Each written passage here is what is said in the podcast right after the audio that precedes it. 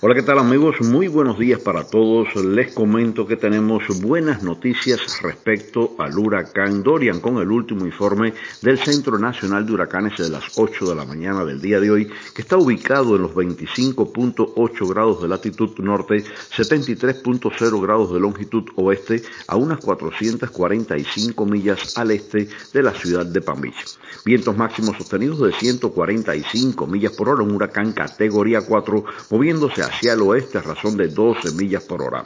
Bueno, pues les comento en primer lugar que tiene una estructura asimétrica propia de un huracán de su categoría, se mantiene moviendo bastante lento, pero la buena noticia sería de que la mayoría de los modelos de pronósticos coinciden de que el huracán Dorian en estos momentos hará una recurva antes de tocar la Florida y prácticamente se estaría moviendo sobre áreas marítimas. Significativamente, bueno, pues podemos tener todavía actividad de marejadas, lluvias, vientos, pero serían vientos de la periferia, del borde de este sistema, no estaría entrando directamente a nuestro estado. Próximo boletín, 11 de la mañana. Yo soy Alfredo Finale y les deseo muy buenos días.